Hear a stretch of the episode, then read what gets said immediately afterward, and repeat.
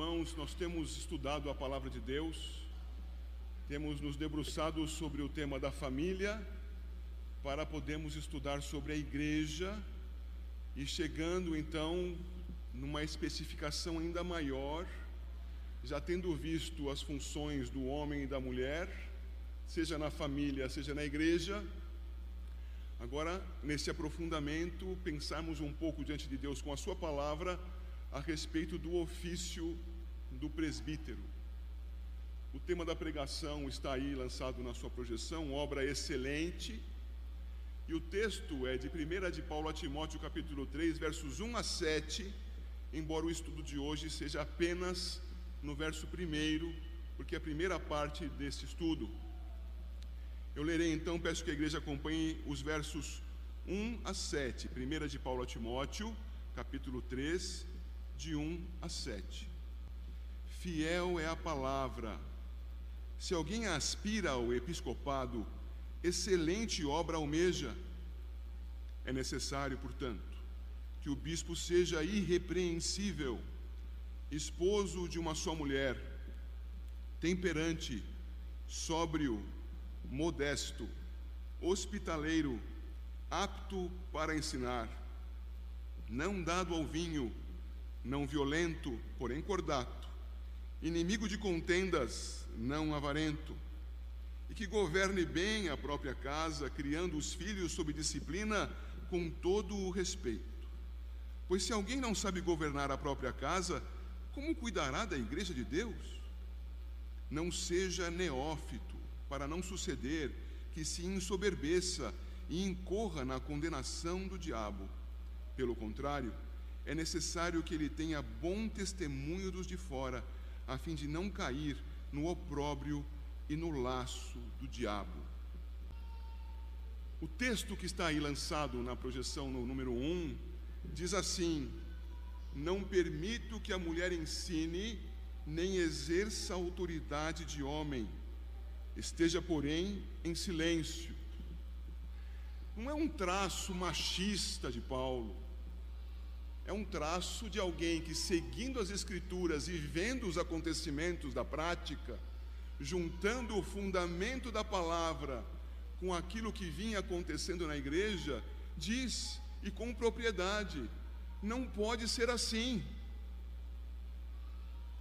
Não temos que nos melindrar, nos ofender, nos revoltar. Temos que entender as Escrituras e saber que o Senhor ordenou a criação e colocou a autoridade máxima sobre a criação, debaixo da sua própria autoridade, no homem, sem demérito para a mulher, porque sem o suporte da auxiliadora idônea, o homem não se sustentaria. E a palavra nos ensinou isso lá em Gênesis, no capítulo 2, desde o verso 7, desenvolvendo a partir do versículo 18 mostrando que o homem não teria condições, a não ser que o Senhor lhe concedesse a bênção da auxiliadora idônea de fazer corretamente o seu serviço. Comparamos nos dois últimos domingos o homem à cobertura e a mulher à estrutura, mutuamente dependentes, mas com funções diferentes.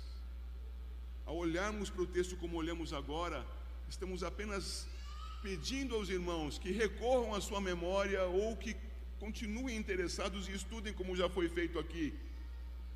E que se recordem que não permitir que a mulher ensine significa tenham paz na igreja de Éfeso, onde Timóteo trabalhava, e que a mulher exerça sim seus ministérios sob a autoridade masculina, sem avançar além daquilo que lhe foi destinado na criação.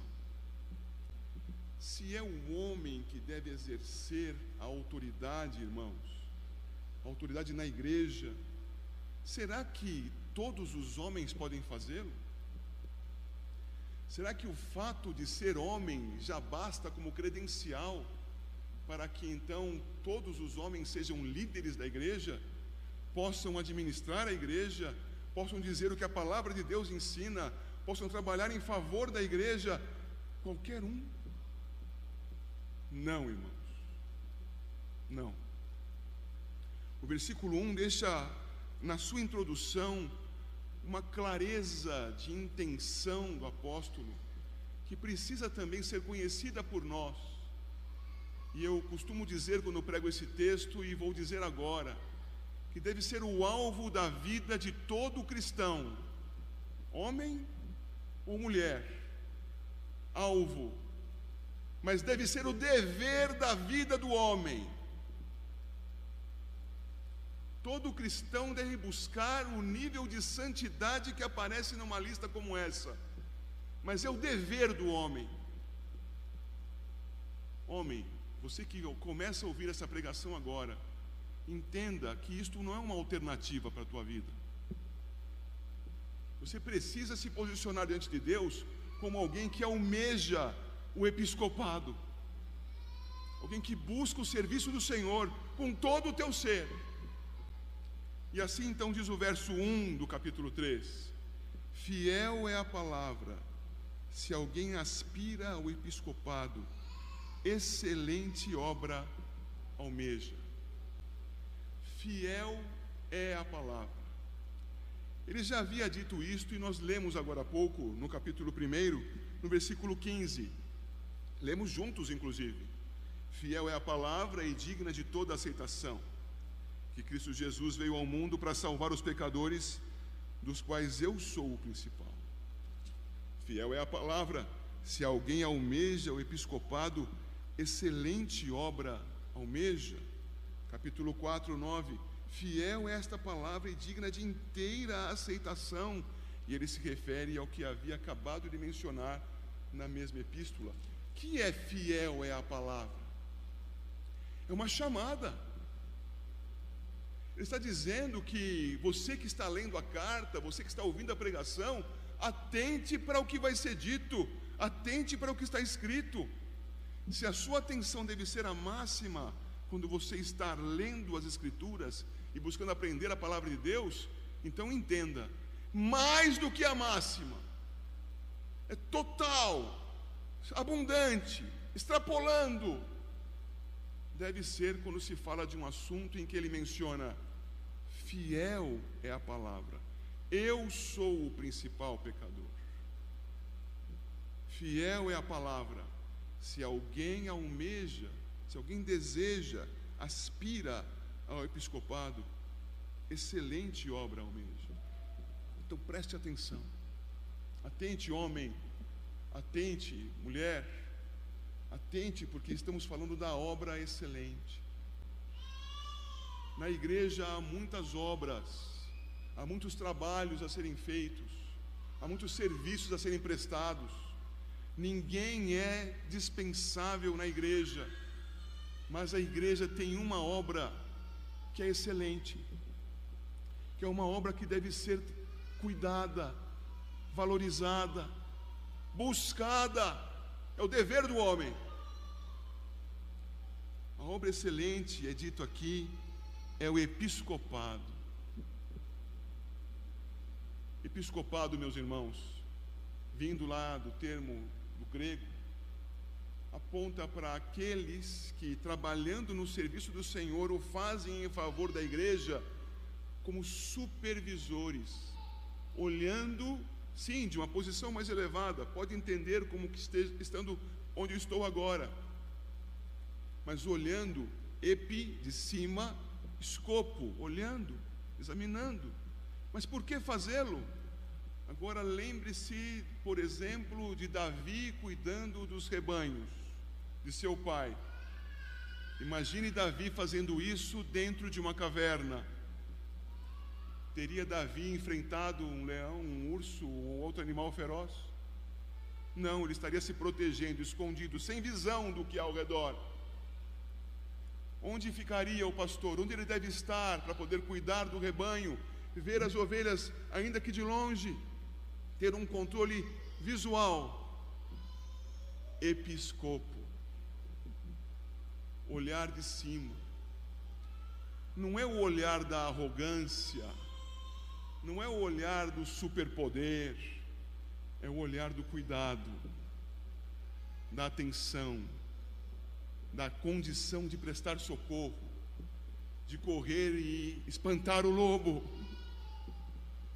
de jogar a pedra na outra fera, de buscar a ovelha que se afasta demais do grupo.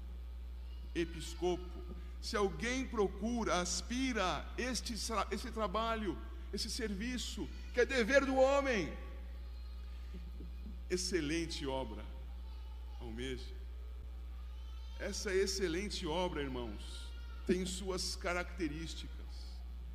E nós veremos essas características nas epístolas pastorais, estas a Timóteo.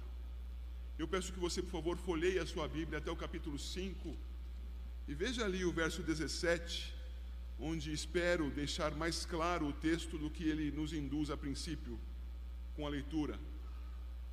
Capítulo 5, 17 diz assim: Devem ser considerados merecedores de dobrados honorários os presbíteros que presidem bem, com especialidade os que se afadigam na palavra e no ensino.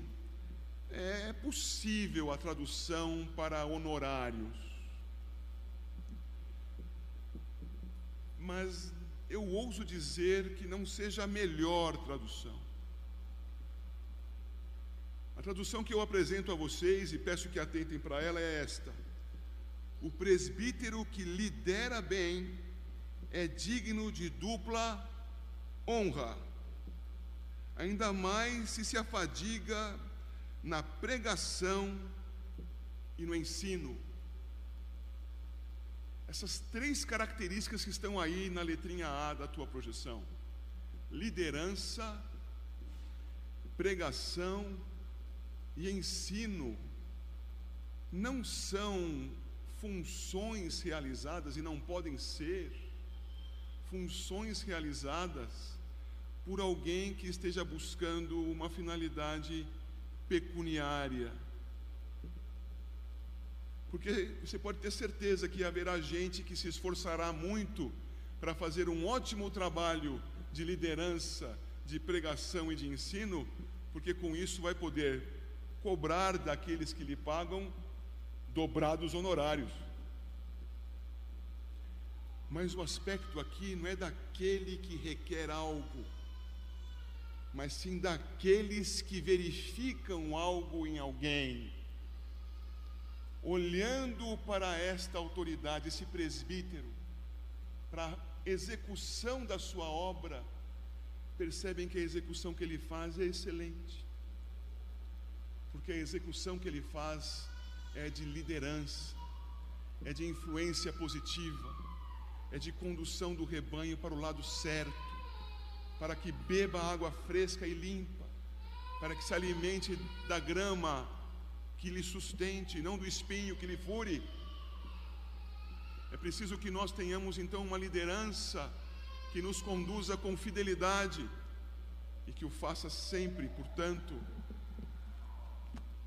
segundo as Escrituras. Liderança. De alguém então que conduz um rebanho, mas conduz com que atividades em especial? Observe o texto. Aqui ele vai falar, presidem bem, liderança, com especialidade. Os que se afadigam na palavra e no ensino, os que se esforçam, os que se gastam, para fazer o que? O que é a palavra aqui? A palavra e o ensino são duas categorias da mesma função. A função geral, ensino, vai trazer a categoria palavra como a pregação, como a exposição das Escrituras, como esse anúncio, talvez mais formal, com pontos mais definidos, com uma busca de que isso seja abrangente a todos com uma busca de que isso alcance até aqueles que estão para fora do salão. A ideia de que a pregação seja ouvida aí a longa distância. Pregação das Escrituras, pregação da doutrina, da palavra do Senhor. Esta pregação mais formal deve ser objeto do trabalho do presbítero. Não, mas eu não dou conta de fazer isto. Ok, talvez você seja um presbítero, Talvez você seja, mas não caiba no verso 17. Que o verso 17 do capítulo 5 diz: Sejam considerados merecedores de dupla honra os que se empenham, que se gastam para pregar a palavra. Não, isso não é para mim. Primeiro é um dever do homem. Veja lá.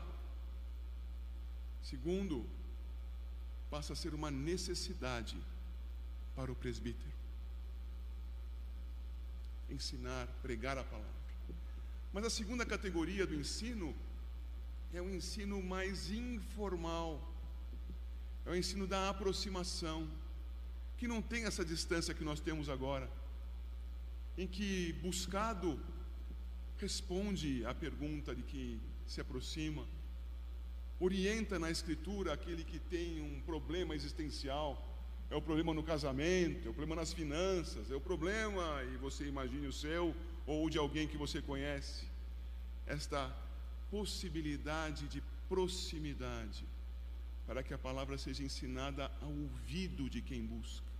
Duas categorias do ensino: a pregação o aconselhamento, a conversa próxima, a docência. Seja digno, reconhecido, aquele que lidera bem, tenha dupla honra, esse que prega a palavra, se esforça para tanto e que ensina a palavra. Características de quem realiza a obra excelente e a almeja. Mas há mais ali, a característica do combate. Meus irmãos, logo no capítulo 1, versos 18 e 19, Paulo diz que Timóteo devia fazer algo que ele fazia. E o que é que ele diz para Timóteo fazer? Vamos ao texto, versos 18 e 19. Primeira de Paulo a Timóteo, capítulo 1, 18 e 19. Este é o dever de quem te encarrego, ó filho Timóteo segundo as profecias de que antecipadamente foste objeto. Combate, firmado nelas o bom combate, mantendo fé e boa consciência, porquanto alguns, tendo rejeitado a boa consciência, vieram a naufragar na fé. É um parzinho, fé e boa consciência, como que bases ou pré-requisitos para um combate. O combate é segundo as profecias. E as profecias aqui você pode entender, são aquele, foram aqueles anúncios a respeito dos quais Timóteo foi objeto.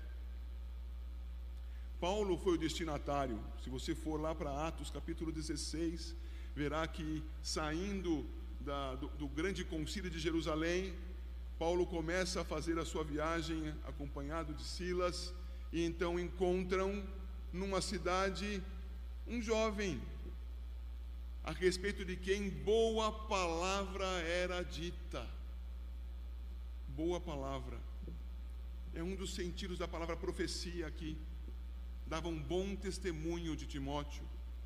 E também, irmãos, na segunda epístola de Paulo a Timóteo, no capítulo 1, verso 6, se você virar algumas páginas adiante, verá por esta razão, pois, te admoesto que reavives o dom de Deus que há em ti pela imposição das minhas mãos. Em dado momento, na primeira epístola, é dito: Não imponhas precipitadamente as tuas mãos. E agora ele está dizendo aqui que algo foi dito a Timóteo, quando sobre ele eram impostas as mãos do próprio Paulo.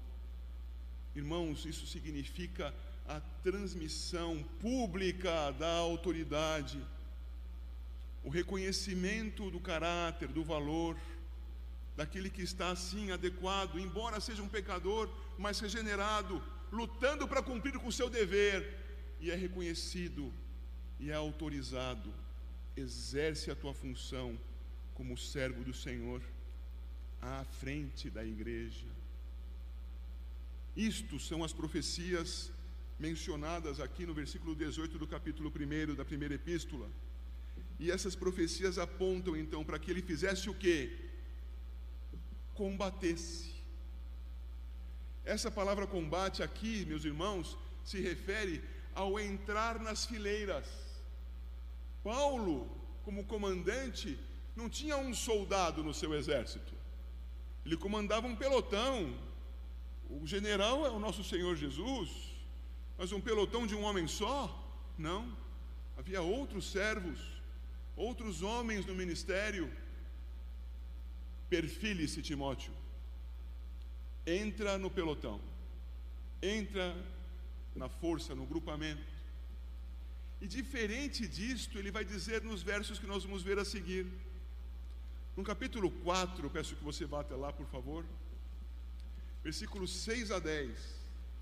Expondo estas coisas aos irmãos, serás bom ministro de Cristo Jesus, alimentado com as palavras da fé e da boa doutrina que tens seguido, mas rejeita as fábulas profanas e de velhas caducas. Exercita-te pessoalmente na piedade, pois o exercício físico para pouco é proveitoso mas a piedade para tudo é proveitosa, porque tem a promessa da vida que agora é e da que há de ser. Fiel é esta palavra e digna de inteira aceitação. Ora, é para este fim que labutamos e nos esforçamos sobremodo, porquanto temos posto a nossa esperança no Deus vivo, Salvador de todos os homens especialmente dos fiéis. Eu paro aqui. Antes da ênfase no combate, é preciso vermos essas duas últimas linhas do versículo 10, né? Algumas pessoas podem não ter estado conosco nas semanas anteriores. Salvador de todos os homens, especialmente dos fiéis. Estudamos isso no capítulo 2. Este não é um ensino universalista, é um ensino a respeito dos crentes na igreja de Éfeso. Salvador de todos os crentes aí, até daqueles que têm ensinado mentiras na igreja, até daqueles que provocam divisão na igreja.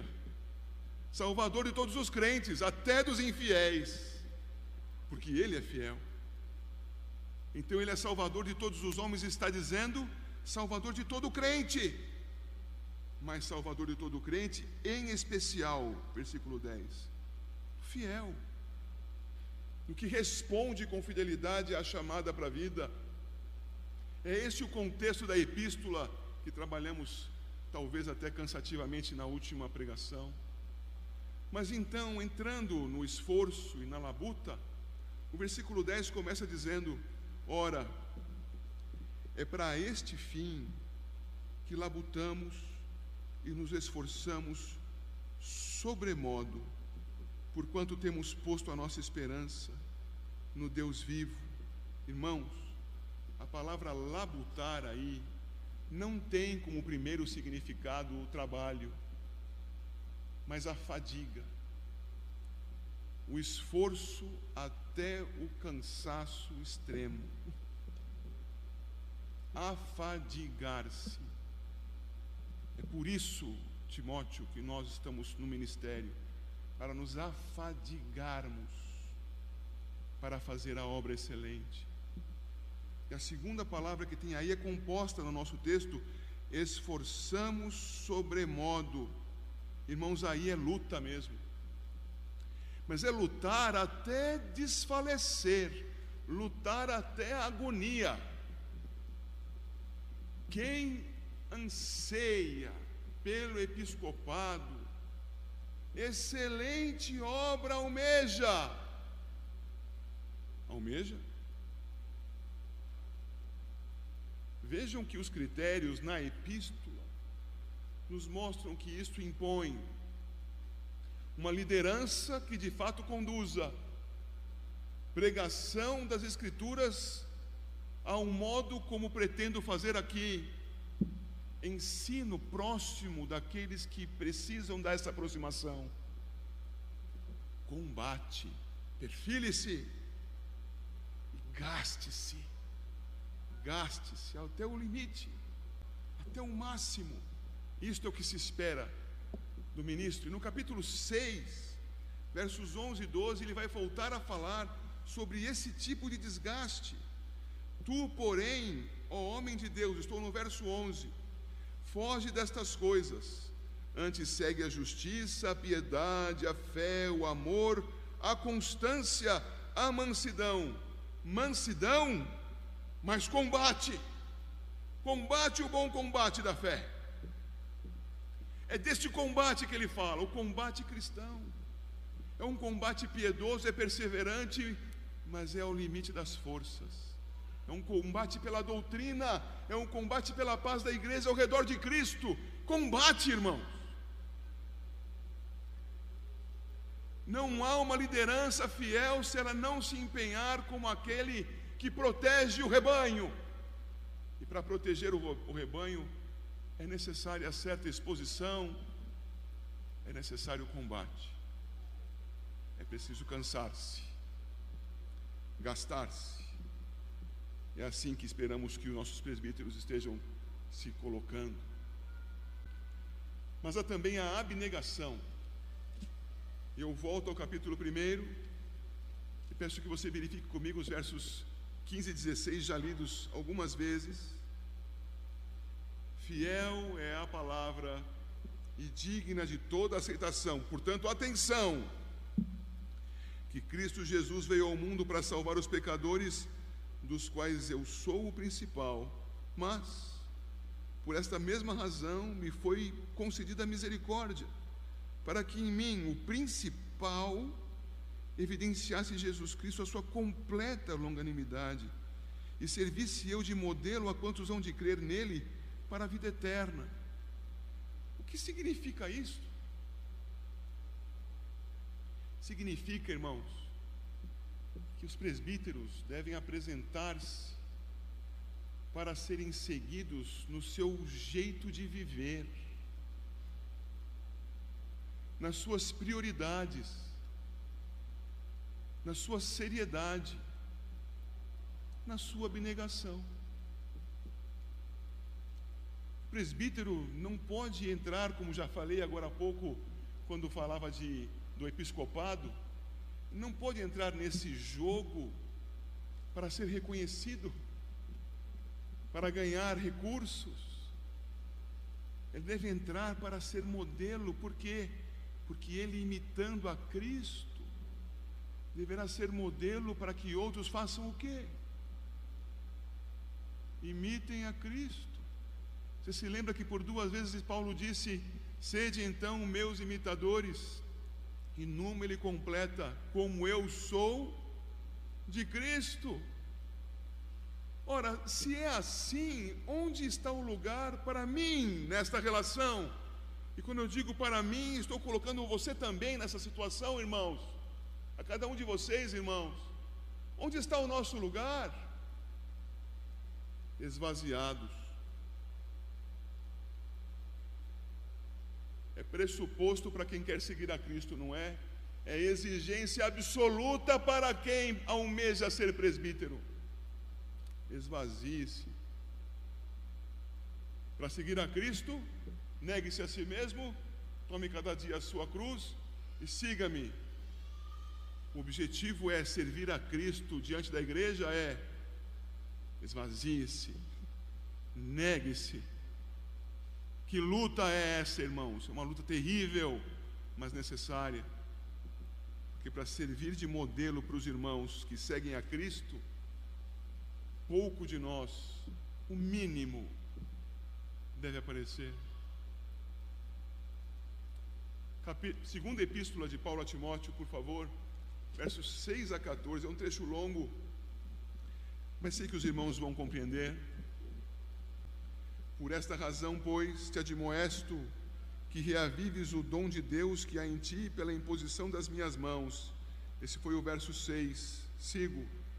Porque Deus não tem dado espírito de covardia, mas de poder, de amor e de moderação. Não te envergonhes, portanto, do testemunho de nosso Senhor, nem do encarcerado que sou eu. Pelo contrário, participa comigo dos sofrimentos a favor do Evangelho, segundo o poder de Deus, que nos salvou e nos chamou com santa vocação, não segundo as nossas obras, mas conforme a Sua própria determinação e graça, que nos foi dada em Cristo Jesus antes dos tempos eternos e manifestada agora pelo aparecimento de nosso Salvador Cristo Jesus, o qual não só destruiu a morte, como trouxe à luz a vida e a imortalidade mediante o Evangelho, para o qual eu fui designado pregador, apóstolo e mestre. E por isso estou sofrendo estas coisas. Todavia não me envergonho, porque sei em quem tenho crido e estou certo de que Ele é poderoso para guardar o meu depósito até aquele dia. Mantenha o padrão das sãs palavras que de mim ouviste com fé e com o amor que está em Cristo Jesus. Guarda o bom depósito mediante o Espírito Santo que habita em nós. Vamos esclarecer alguns pontos rapidamente. Versículo 13: mantenha o padrão das sãs palavras. Que palavras? A pregação da doutrina, o bom depósito, fortalecido no espírito. Sãs palavras, palavra de Cristo, doutrina dos apóstolos. Uma ênfase extremamente necessária. Versículo 9: Não fomos salvos segundo os nossos méritos, nossas obras, mas conforme a sua própria determinação, determinação, predestinação e graça e merecida graça, o presente da vida que nos dá, que nos foi dado em Cristo Jesus, quando, irmãos? Antes dos tempos eternos. Mais um texto mostrando a gloriosa soberania de Deus. Mas o que quero enfatizar aqui? Versículo 8. Participa comigo dos sofrimentos. Encontrou aí? Versículo 12 e por isso estou sofrendo estas coisas. Irmãos, Timóteo estava sofrendo à frente da igreja, estava abatido, triste, estava querendo jogar a toalha no meio do ringue, não aguentava mais lutar. Paulo escreve e diz para Timóteo: ah, ah, continua lutando, continua no combate combate comigo, sofre comigo o meu sofrimento por causa de Cristo em favor da igreja. O combate implica abnegação. A obra excelente, senhores presbíteros. Me refiro a todos os homens aqui que almejam a obra excelente. A obra excelente inclui ao menos esses cinco aspectos. Ao menos Quantos homens nesta hora fazem o que se diz quando dois valentões se enfrentam na rua? Afinam. Não, isso não é para mim. Não, não, não, deixa a igreja para outros que tenham menos o que fazer. Se tais pensamentos passaram pelas mentes dos senhores homens, que vergonha devemos sentir.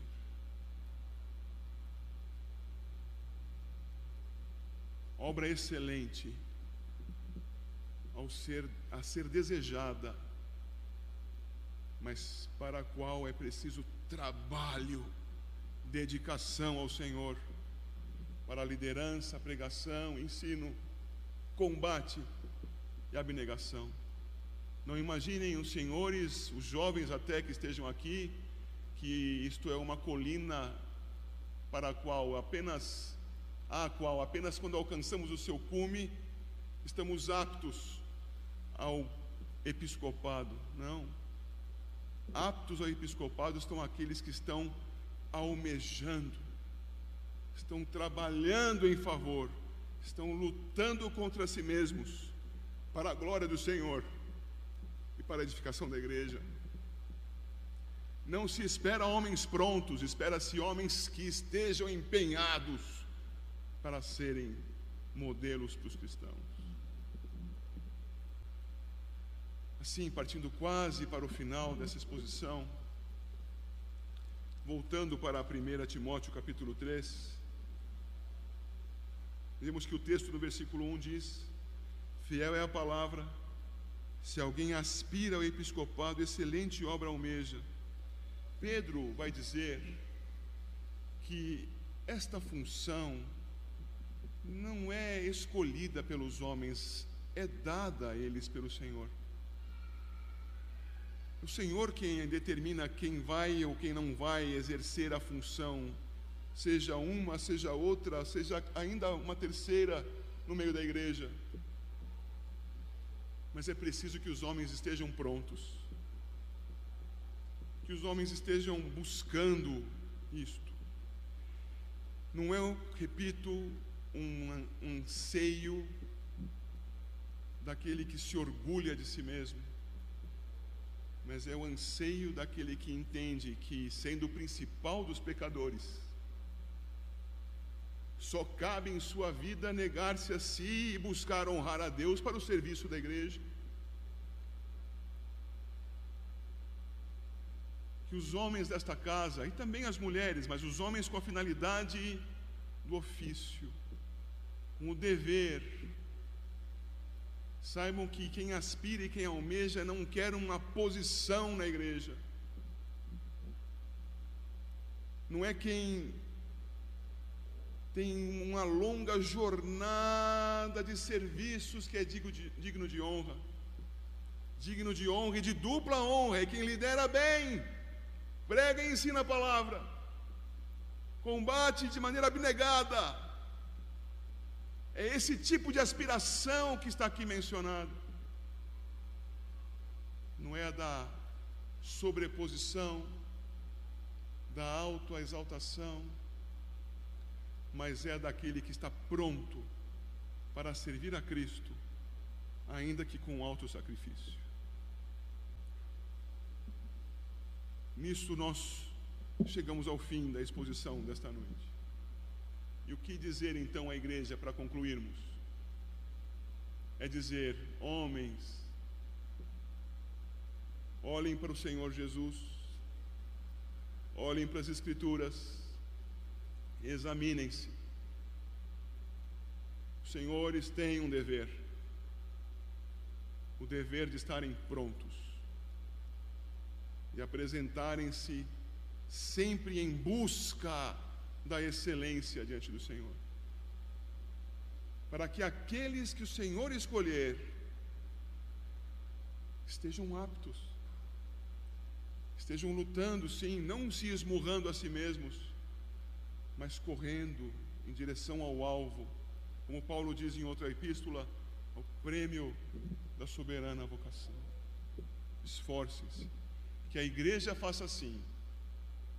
A igreja examine seus homens, que os homens façam assim e esmerem-se pela obra excelente. Deus abençoe a igreja.